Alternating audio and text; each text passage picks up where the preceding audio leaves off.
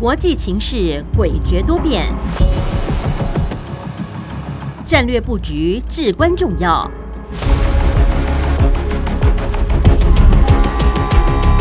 关心台海局势发展，请听汉声电台《国际战略风云录》。曾福生带您拓展国际视野，掌握先机。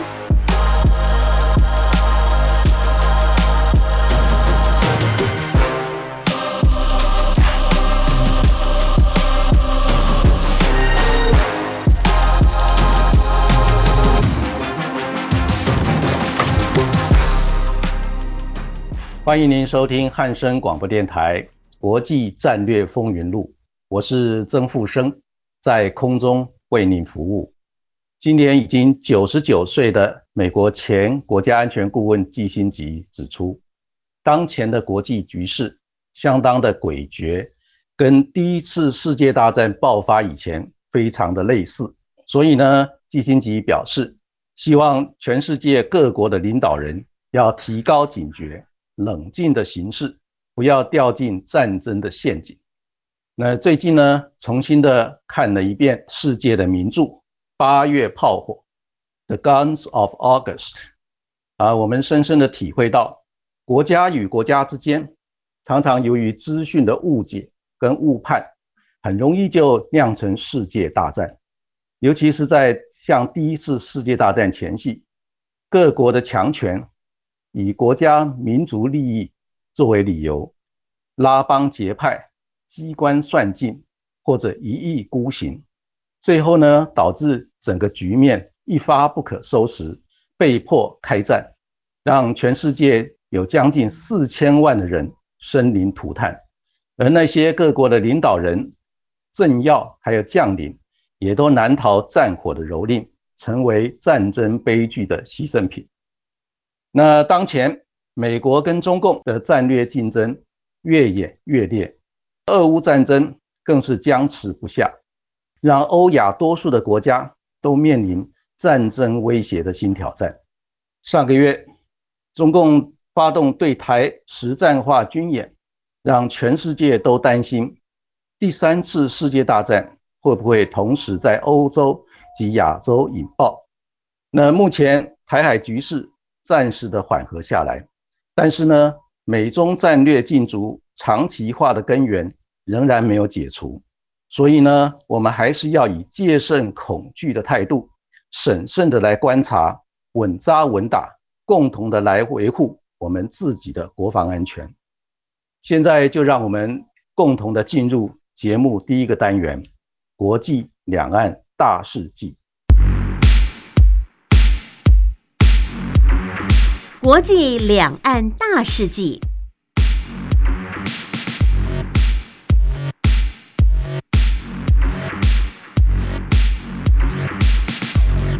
在今天国际两岸大事记，首先，总统蔡英文指出，面对中共军演后，仍然以无人机侵扰灰色地带冲突手法，并且结合认知作战的手段，持续对台湾进行。文攻武吓，我们不会挑起争端，但不代表我们不会反制，并要求国防部适时采取必要且强力的反制措施，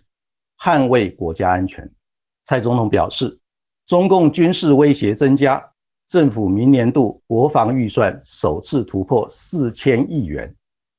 国防整体预算大幅成长，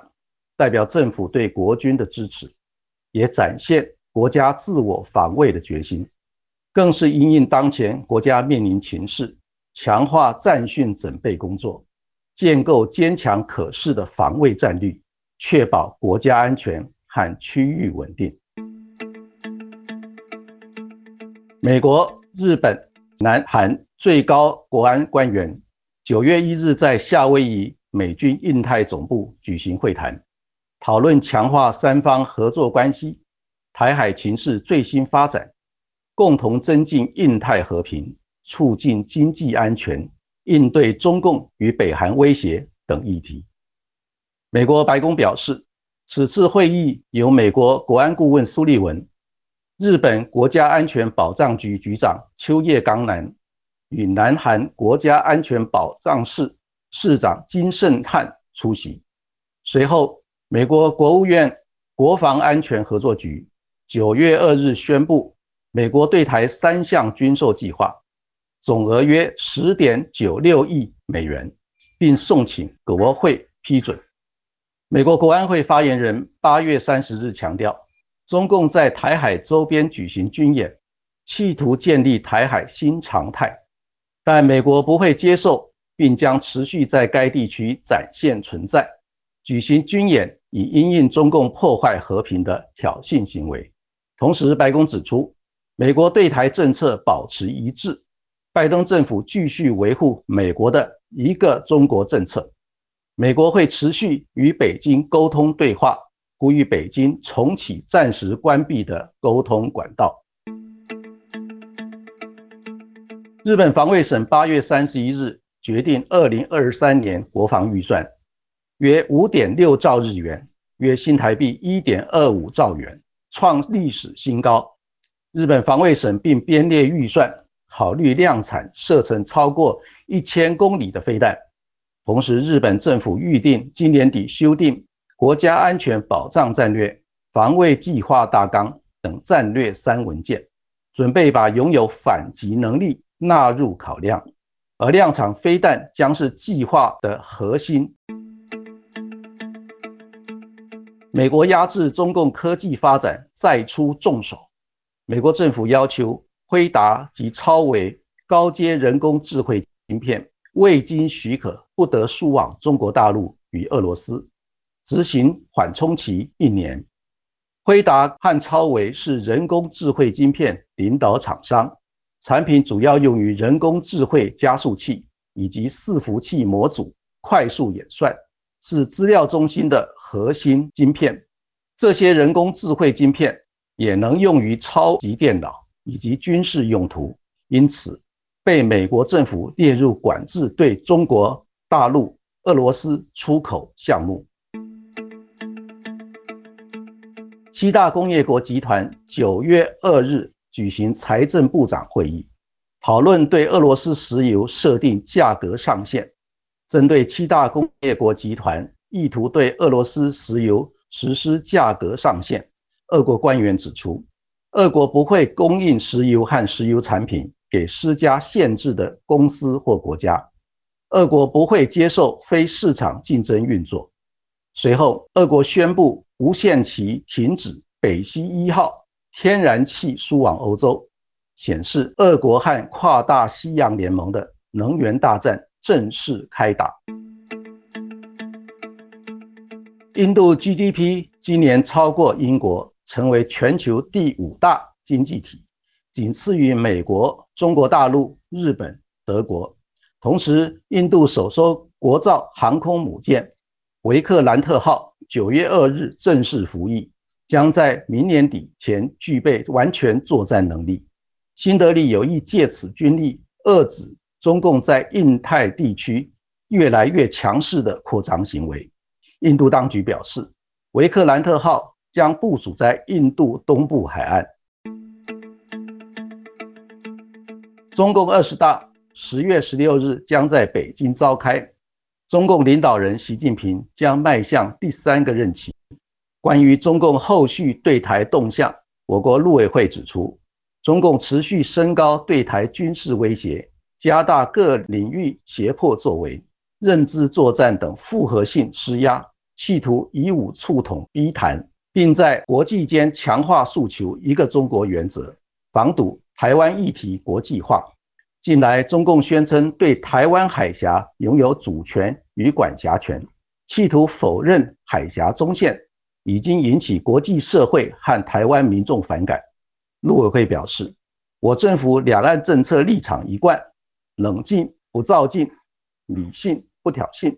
坚定不退缩，捍卫国家主权及台湾民主自由。我中华民国将依循台湾主流民意，坚守三个不变与四个坚持主张，务实推动两岸事务。八月份中国大陆制造业采购经理人指数为四十九点四，虽较前月回升零点四，但仍处于经济荣枯线下方。目前中国大陆经济面临较大下行压力，主要是第二季以来疫情反复，以及执行较严格的防疫政策，加上房地产市场持续下滑。在外部因素方面，美国联准会急速升息，欧美经济面临下行压力，全球能源价格高涨，以及地缘政治局势更加紧张，去全球化压力持续加大。也对中国大陆经济带来新挑战。以上就是本周国际两岸大事记的内容。继续进行节目第二个单元：洞见战略风云。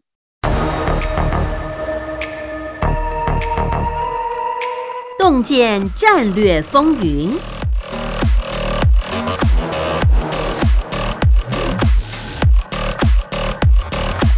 欢迎您收听汉声广播电台《国际战略风云录》，我是曾富生。今天节目第二个单元“洞见战略风云”。首先，我们要探讨的课题是美中战略竞逐关键的场域。在我们上个礼拜的节目里面，我们特别强调了美中战略竞逐的啊结构性特点啊。那所以本周呢，要继续的来探讨这个深度的课题，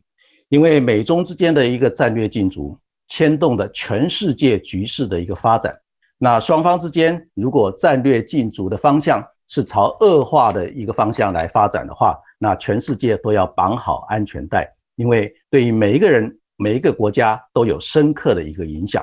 不过，如果我们在观察一些关键的场域，那美中之间的战略竞逐是朝向一个和缓、良性的一个方向发展的话，那我们大家就可以松一口气。所以从这个角度来看。全世界多数的国家都很期望美中之间的一个战略竞争，竞争是一个常态，但是希望是一个良性的竞争，让全世界都能够受惠于美中之间的战略竞争，而不是成为美中战略竞争恶化的一个牺牲品。首先呢，我们要看的是美中之间战略竞逐，它第一个重要的场域就是大国博弈跟联盟对抗。这个大国博弈跟联盟对抗，它最关键的一个主轴就是美国、中国大陆还有俄罗斯，因为这三个主要的国家是全世界前三大拥有核子武器战略威慑能量的国家。那美国是全世界第一大经济体，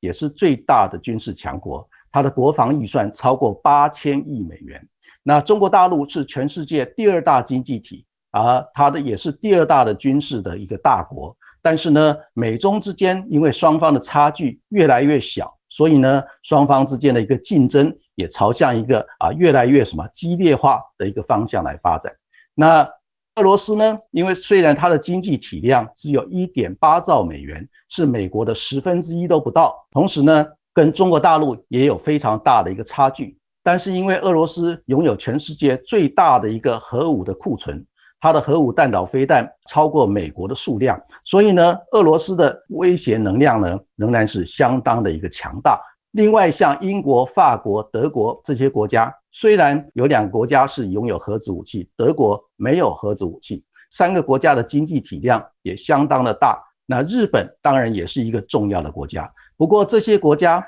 啊，跟美国、中国大陆。俄罗斯相比较仍然够不上所谓的大国博弈的一个主要的角色啊，那这是第一个客观的一个环境。所以呢，在美中战略竞争的一个场域，大国博弈的架构里面，第一个要看的就是跨大西洋联盟跟俄罗斯之间的一个战略角力。因为跨大西洋联盟跟俄罗斯的战略角力呢，它反映出来的就是美中俄三个强权的一个代理性的一个角力啊。那跨大西洋联盟跟俄罗斯在这一次俄乌战争里面呢，双方的竞争已经越来越激烈。虽然说跨大西洋联盟没有直接参与俄罗斯跟乌克兰之间的战争，但是跨大西洋联盟对乌克兰的支持，也让俄罗斯在执行对乌克兰的侵略的时候呢，啊碰到了非常多的阻力。所以到目前为止，俄乌战争已经打了超过六个月，双方之间。仍然是僵持不下，所以呢，这个是第一个大国博弈的结构。在这个博弈的结构里面，跨大西洋联盟当然很希望能够拉拢中国大陆，站在跨大西洋联盟这一边。不过呢，俄罗斯啊跟中国大陆之间，在今年的年初啊就签署了相当重要的一个肩靠肩、背靠背的一个战略协作伙伴关系。所以呢，让美中俄三国之间的一个战略博弈了越来越复杂。那美国现在对中国大陆提出一个重要的警告，就是如果中国大陆跟提供重要的军事装备，甚至于经济援助给俄罗斯，来支持俄罗斯执行对跨大西洋联盟的一个主要的代理人战争的话呢，那中国大陆将会面临来自于美国为首的一个西方国家的集体的制裁跟围堵抵制的一个行动。所以这一点呢，让美国跟中国大陆之间的一个战略竞争关系呢，也就越来越恶化。当然，中国大陆在这个领域里面也相当的戒慎恐惧，也非常的小心，不要轻易的掉进美国跟俄罗斯还有中国大陆之间三方的一个战略陷阱。这一点是现在北京当局他必须要深思熟虑的地方。然后在这个大国博弈的架构里面啊，第二个重要的场域就是美中之间的一个战略竞争。美中之间的战略竞争的本身，现在呢，在西方国家，它是透过了七大工业国家集团，加上北约还有欧盟的一个结构，来对抗中国大陆跟俄罗斯结合的上海六方安全合作，以及这个金砖国家一个架构，再加上东协的 RCEP，也就是区域全面经济合作伙伴关系。所以呢，这两个集团之间的对抗跟竞争会不会形成一个啊激烈化？到目前为止，仍然有相当值得观察的地方。因为双方之间呢，啊有会员重叠的一个部分。这会员的重叠部分里面的角色，包括中国、印度还有日本这些国家，对于这个双方的一个集团式的一个对抗结构，反而扮演了一个重要的一个缓冲的一个效果。所以呢，在第一个美中战略竞争、大国博弈的一个场域里面，虽然有激烈的竞争，有集团式的一个对抗，但是呢，仍然有一些缓冲的空间存在，值得我们密切的来观察。再来就是第二个重要的场域，就是印太战略布局。这个印太战略布局是美国主动发起，因为在俄乌战争还没有爆发之前呢，呃，美国就已经开始部署。以对付中国大陆这个头号的战略竞争对手为主要的一个结构来发展印太战略的布局。这个印太战略的布局呢，它第一个是先有 AUKUS，也就是美国、英国、澳大利亚形成的一个安全合作架构，再加上跨的四方安全对话。四方安全对话就是美国、澳大利亚、日本跟印度的一个战略安全结构。然后配合传统的五眼联盟，也就是包括美国、澳大利亚、英国、加拿大跟纽西兰这五眼联盟的一个结构。然后最近又形成一个叫 IPF，也就是印太经济架构。那这印太经济架构在九月中旬呢，就会在洛杉矶进行第一次的一个部长级会议来进行谈判。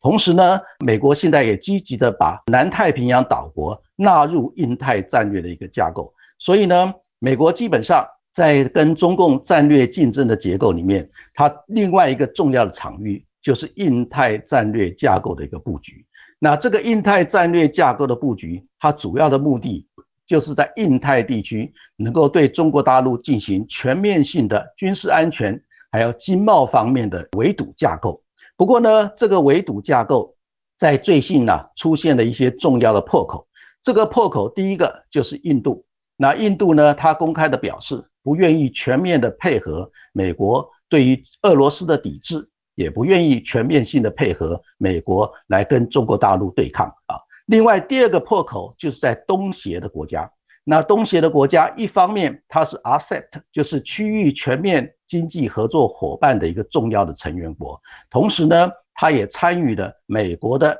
IPF 印太经济架构。所以这种重叠的状况之下，那东协的国家透过他们主要的代言人，新加坡的总理李光耀，直接公开的表示，东协国家不愿意在美中之间选边站。那东协国家。一方面希望能够积极的参与 RCEP 也是由中国大陆主导的一个经济合作架构，同时也希望能够积极的参与美国主导的这个 IPF 啊，所以在这个结构里面呢，东协国家在印太战略布局里面，慢慢的也形成一个破口。第三个破口就是南太平洋岛国，在最近美国布局印太战略架构里面，南太平洋岛国部分的国家开始。跟中国大陆方面协商所谓安全合作的协议，其中呢，所罗门群岛呢就已经在今年的四月下旬跟中国大陆正式的签署安全合作协议。所以在这个状况之下，让美国原来布局整个围堵中国大陆的一个印太战略架构，也出现了相当程度的一个破口。那这个场域呢，也值得我们观察。那第三个重要的一个。美中战略竞逐的场域，就是在安全跟军事方面的一个较劲。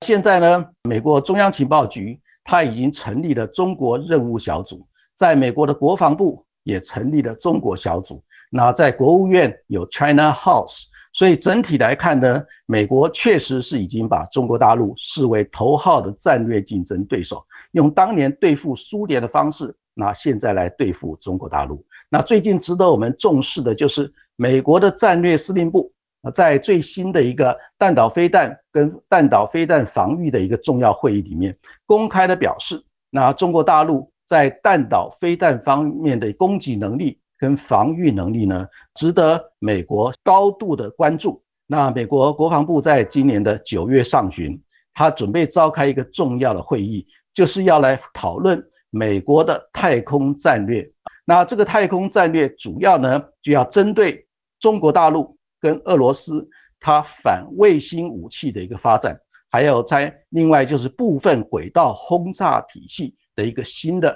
对于美国在太空领域的一个军事能量造成新威胁的一个状况。所以从这个角度来看，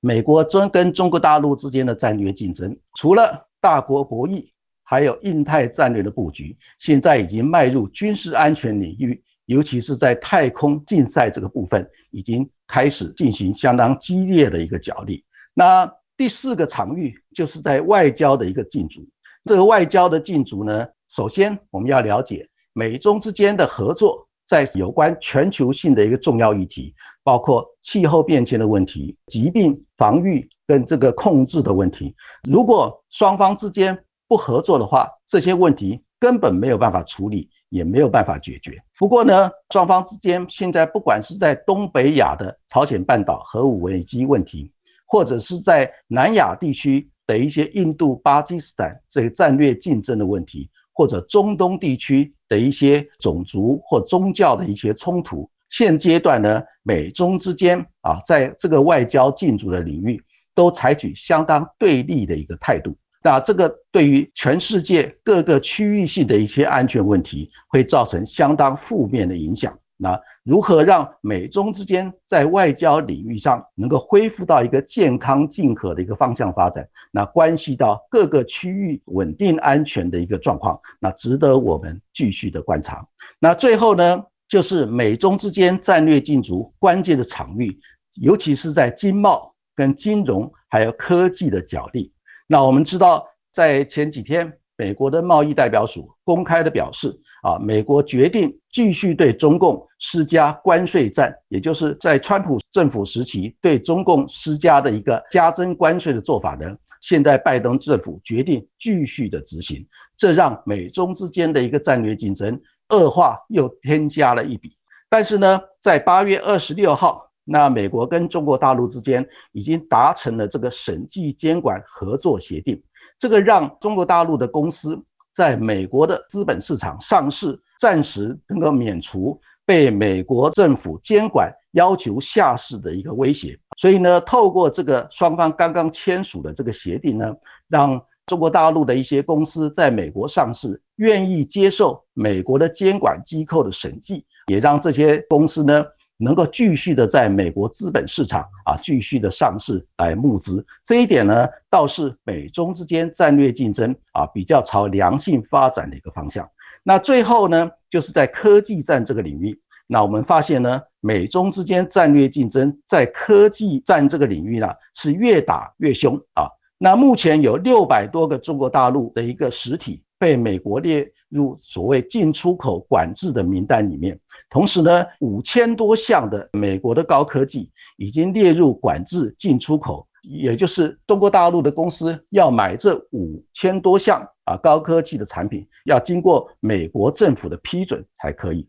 那最近呢，美国又针对中国大陆的航天集团，还有重要的一些太空科技发展的一些公司进行高科技出口的管制。更重要的是，美国针对这个中国大陆发展半导体最需要的电子设计自动化的软体，那进行源头式的一个封杀。那这个动作呢，直接就掐住了中国大陆发展尖端科技的最关键的零组件。也就是先进的半导体这个制造业呢，啊，进行所谓致命性的一个控制。所以呢，从这个角度来看，美中之间的一个战略竞争，在这六五项重要的场域里面啊，有些啊逐渐的改善，但是多数的场域呢，仍然是激烈的竞争，而且有恶化的倾向。那值得我们继续的观察。我们休息一下，再继续进行我们下一阶段节目。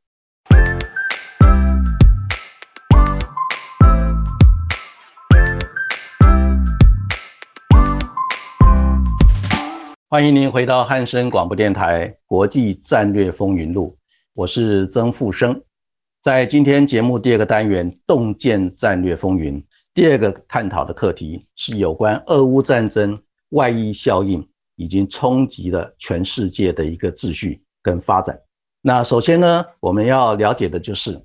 这一次的俄乌战争，大家原来预期可能很快就会结束，或者是三个月就会有结果。但是呢，现在已经打了超过六个月啊，进入第七个月的时间，而且呢，双方之间呈现一个相当僵持，而且骑虎难下的一个啊状态。不管是俄罗斯也好，乌克兰也好啊，全世界也好，也都是损失惨重。那首先我们来看的就是俄罗斯跟乌克兰啊两个主要的国家。第一个在人员的伤亡这个部分，根据联合国的记录啊，公布的记录是。乌克兰的平民有五千五百八十七位死亡，七千八百九十位平民受伤。但是呢，我们很清楚的了解，实际的数字呢要高出这个公布数字好几倍以上。那第二个就是有关军人的死伤的人数，在乌克兰呢，最近正式的公布人数是九千名乌克兰的军人阵亡。那俄罗斯方面呢，没有公布具体的数字。美国情报机构估计，最少有一点五万名的俄罗斯的军人阵亡，那伤兵呢，就就超过了四点五万人。另外呢，在有关难民的部分，根据联合国的记录呢，乌克兰呢有四千五百万的人口，那目前已经有超过三分之一的人口呢离开了家园逃难去了，所以呢，这算是一个非常严重的一个战争的一个悲剧。另外呢。乌克兰现在有接近七百万的人呢，啊，登记成为国际的难民，主要他们在波兰、德国，还有甚至于包括俄罗斯在内，这是难民的部分。第三个就是有关乌克兰国家的损失。目前呢，啊，根据统计数字，乌克兰它土地的损失，除了二零一四年整个克里米亚半岛被俄罗斯兼并之外呢，现在。俄罗斯的军队已经占领了将近百分之二十二的乌克兰的土地，包括东乌克兰地区，还有乌克兰的南部啊黑海沿岸的土地啊。就有关 GDP 的一个损失，也就是国民生产毛额的损失，根据世界银行跟国际货币基金组织的一个估计，那今年乌克兰的 GDP 损失会超过百分之四十五。也就是整个国家将近一半的一个国民生产毛额化为乌有，那重建的经费呢？估计至少要有七千五百亿美元来重建。但是呢，啊，另外的机构估计呢，乌克兰要重建它的一个经费远远超过七千五百亿美元。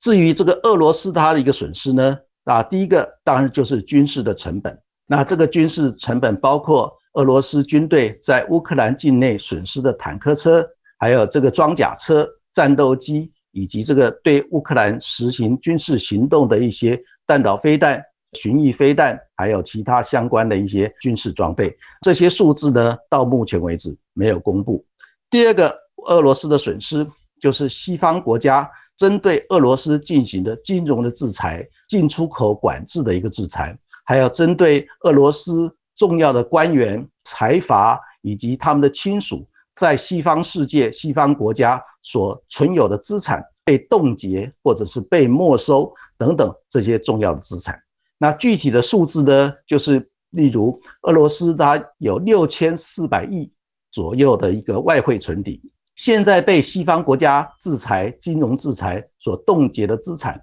啊，在外汇存底方面就超过了三千四百亿美元，所以这个就是一个具体的数字。另外，世界银行跟国际货币基金组织，它评估今年俄罗斯的国民生产毛额的损失在百分之四。到百分之六，这个远远低于预期啊，所以呢，这个代表说，那西方国家对于俄罗斯在金融、经贸、科技方面的一个制裁的行动，到目前为止并没有展现出具体的效果，所以俄罗斯方面呢，在经济方面的损失相对而言是比较小的。再来就是有关物价方面，俄乌战争的爆发，因为俄罗斯跟乌克兰。都是全世界重要的一个谷仓，也是主要肥料生产的大国，还有重要的一些金属，包括铁矿、铜矿、镍矿等等呢，这些重要金属的一个主要的出口国。另外，俄罗斯跟乌克兰都是世界主要能源的出口国，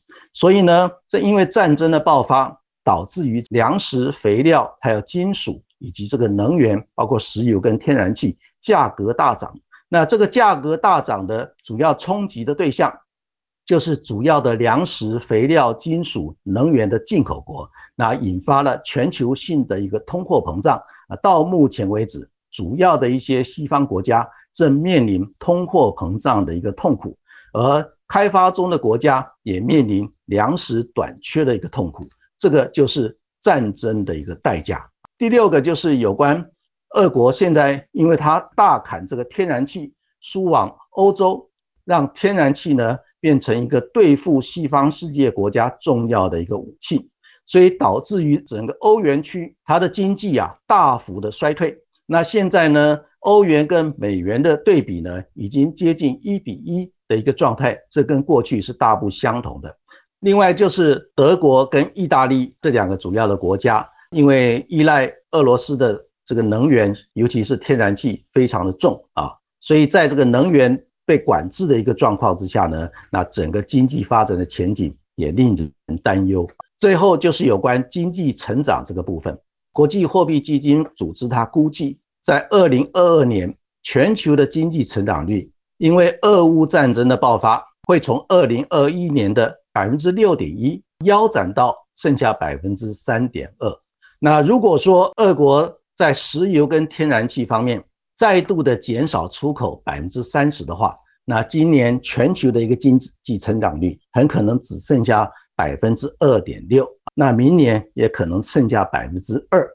这个换句话说，就是因为俄乌战争的爆发，导致于全球能源供应的一个短缺啊，或者是一个限制，让欧洲跟美国啊实际的一个经济成长率很可能是接近只有零。所以整体来看，这个就是战争的一个啊重大的一个代价，不只是俄罗斯本身，乌克兰也受到很严重的一个损失，那全世界的经济也受到重大的影响。这个就是俄乌战争第一个冲击全球的一个外溢效应。那第二个啊，这个外溢效应就是啊，现阶段呢，美国跟英国它继续的增加对乌克兰这个军事援助，但是呢。欧洲，尤其是欧盟的主要国家，已经出现了所谓战争的一个疲态啊，也就是在这个过程里面啊，欧盟的国家啊认为说，这一场俄乌战争呢，对欧洲国家来讲根本就是一个灾难。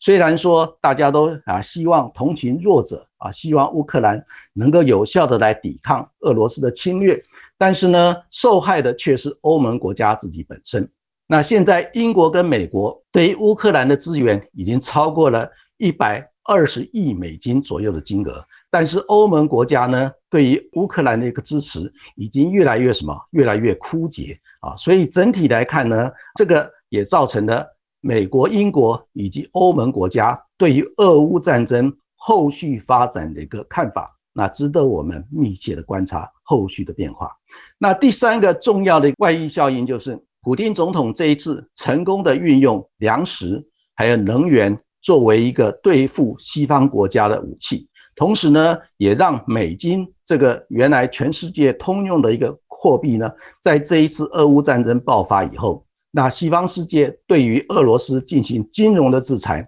也让美元的一个全球最重要的一个货币啊，面临去美元化的一个啊新的一个风潮，这也值得我们继续密切的观察。最后就是有关这一次俄乌战争哈，它重要的影响就是会不会引爆核武战争，同时呢，在欧洲最大的一个核电站扎波罗热核电站呢。啊，现在面临了一个相当危险的一个状态，所以从这个角度来看，联合国的秘书长古特雷斯他就公开提出警告：全世界现在距离核武战争或者是第三次世界大战仅有一步之遥。换句话说，现在俄乌战争在僵持不下的一个状态，尤其是俄罗斯现在占领了。欧洲最大的一个核电站，现在虽然有原子能总署的专家进行所谓监控当中，不过呢，在战争双方杀红眼的一个过程里面，是不是会失去理性，